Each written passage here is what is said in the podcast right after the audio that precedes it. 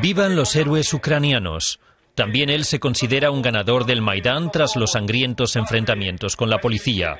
Dimitri Yaros es el líder de la derecha. La lucha está consumada. El presidente ha desaparecido.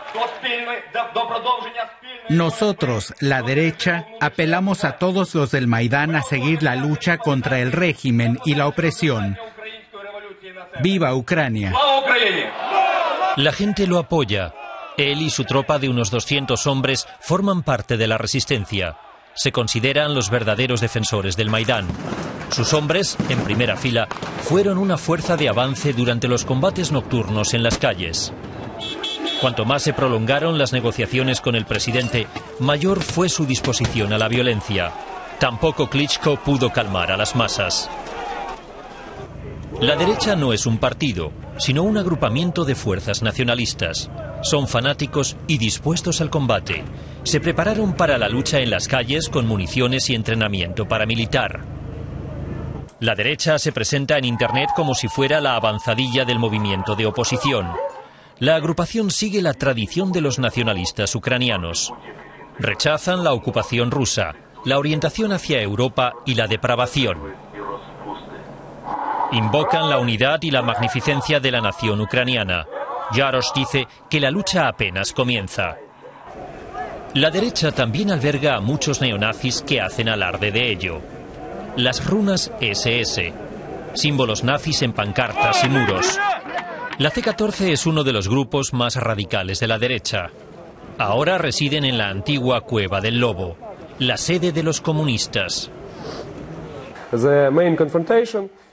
El mayor problema es que grupos étnicos rusos, judíos y polacos controlan la economía y la política de nuestro país. No hay grupos ucranianos. También hay un partido de las fuerzas de derecha, la nacionalista Unión Panucraniana Esbóboda. Su líder, Oleg Tianibok, ha moderado su tono en el Maidán. Antes lanzaba sin tapujos consignas antirrusas y antisemitas. Ahora se refiere a fuerzas antiucranianas que deben combatirse. Populismo de derecha y nacionalismo. Esta es la fórmula del éxito del partido Esbóboda. Sus simpatizantes provienen principalmente del oeste del país. Los representantes de Esbóboda en Bruselas buscan establecer contacto con políticos europeos destacados. El partido desea consolidarse en Europa, incluso ya abrió una sede. También tiene lazos con el Partido Nacional Democrático Alemán. Una visita amistosa en Sajonia. Tras el cambio político en Kiev, la Unión Nacionalista Esbóboda se aseguró tres puestos ministeriales bajo el gobierno de transición del primer ministro Arseny Yatsenyuk. Nombraron, entre otros, al ministro de Agricultura y al viceprimer ministro. También la derecha asciende ahora al escenario político. Dimitri Yaros anuncia que se presentará a las elecciones para la presidencia y lanza consignas contra Moscú. Apelo a la población de Crimea a derribar el régimen dictatorial de Putin. Hay que levantar nuevos frentes para luchar por la libertad del país.